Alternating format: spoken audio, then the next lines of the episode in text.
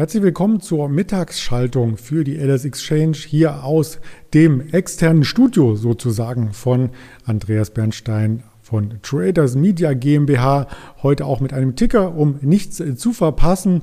Und das Ganze beginnt wie jeden Nachmittag mit einem Blick auf die Homepage der LSX, ls-x www.märkte.de und da sehen wir auch schon, dass die Märkte ja etwas zwiegespalten sind, aber keine extremen Bewegungen aufweisen. Gut, der Silberpreis kommt etwas stärker zurück, aber schon seit heute Morgen. Der Goldpreis nun 0,7 Prozent im Minus, Brent Oil fast unverändert, auch der Euro-US-Dollar fast unverändert. Und der DAX konnte es jetzt sogar ins Plus schaffen, ungefähr 10 Punkte. Also das ist zum Stand gerechnet von Freitagabend zum Xetra-Stand wären es jetzt insgesamt 21 Punkte, 22 Punkte, denn der Xetra Close am Verfallstag am Freitag lag bei 14.621 Punkten. Ja, nachdem am Morgen das Tief vom Freitag noch einmal kurz getestet und unterschritten wurde, gab es nur eine Richtung und die Richtung hieß zurück zum Ausgangsniveau und genau hier pendeln wir letzten Endes auch. Also der DAX ein Stück weit in einer Konsolidierungsphase,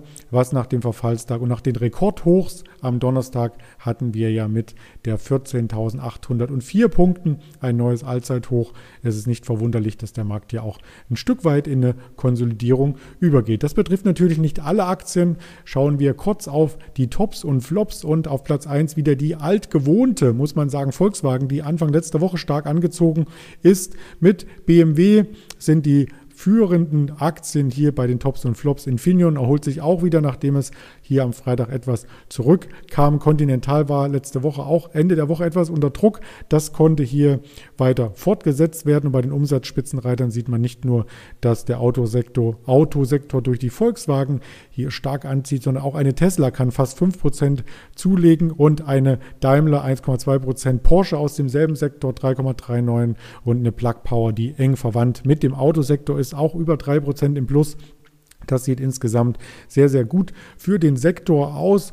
Für die TUI sieht es gar nicht gut aus, minus 6,7 Prozent. Und das soll auch der Wert sein, den wir uns heute genauer ansehen. Die TUI vom Start weg heute im Minus. Also die Aktie hat sofort etwas Druck auf der Unterseite gekriegt und nähert sich nun wieder dem Tagestief.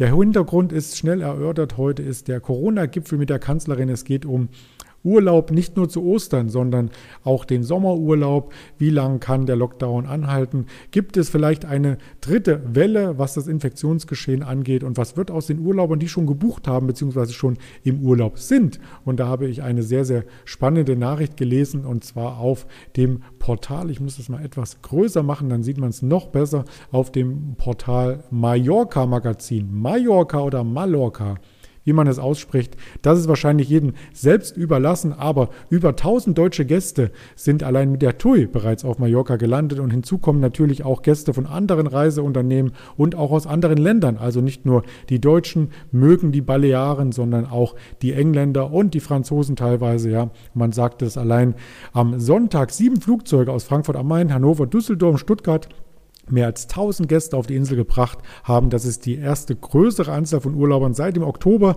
Da freut sich natürlich letzten Endes die Insel und diejenigen, die auf der Insel mit den Urlaubern Geld verdienen müssen, muss man sagen. Aber die Regierungschefs sind hier sich noch nicht einig, wie man mit den Urlaubern umgeht, ob es mehr werden dürfen, ob sie, wenn sie zurückkommen, dann wieder ähm, ganz normal ihr Leben hier fortführen dürfen oder ob es erstmal Quarantäne gibt. All das wird vielleicht heute in der Minister Präsidentenkonferenz uns dargeboten und da erwarten wir peu à peu einzelne Tickerstückchen äh, aus diesen Verhandlungen hier über die Medien und das beeinflusst entsprechend auch die TUI. Mittelfristig ist die TUI, ja, ich möchte nicht sagen angeschlagen, aber in einer Seitwärtsrange gefangen. Über 6 Euro gelingt der Ausbruch nicht, aber unter 4 Euro bis auf 3 Euro geht es auch nicht so richtig. Also seit dem letzten Jahr, seit der Corona-Pandemie, ähm, haben wir eine sehr, sehr breite Seitwärtsrange, die wirklich für Aktionäre Nerven braucht. Und im größeren Bild sieht man durchaus, dass wenn die 6,20 Euro vielleicht hier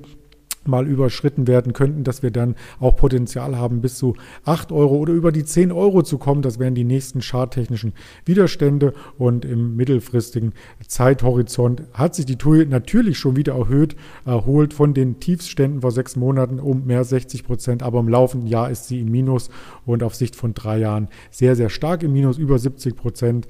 Also da ist noch ähm, viel Fantasie vielleicht vorhanden oder auch bedarf es einer Menge positive News, bis wir wieder auf diese Niveaus zurückkehren. In diesem Sinne, die TUI-Aktie des Tages für mich und für Sie wünsche ich viel Erfolg, viel Gesundheit. Wir hören uns gerne morgen früh wieder. Dann mit dem Ingmar Königshofen gegen neun auf diesem Kanal. Alles Gute, Ihr Andreas Bernstein von Traders Media GmbH zusammen mit der LS Exchange.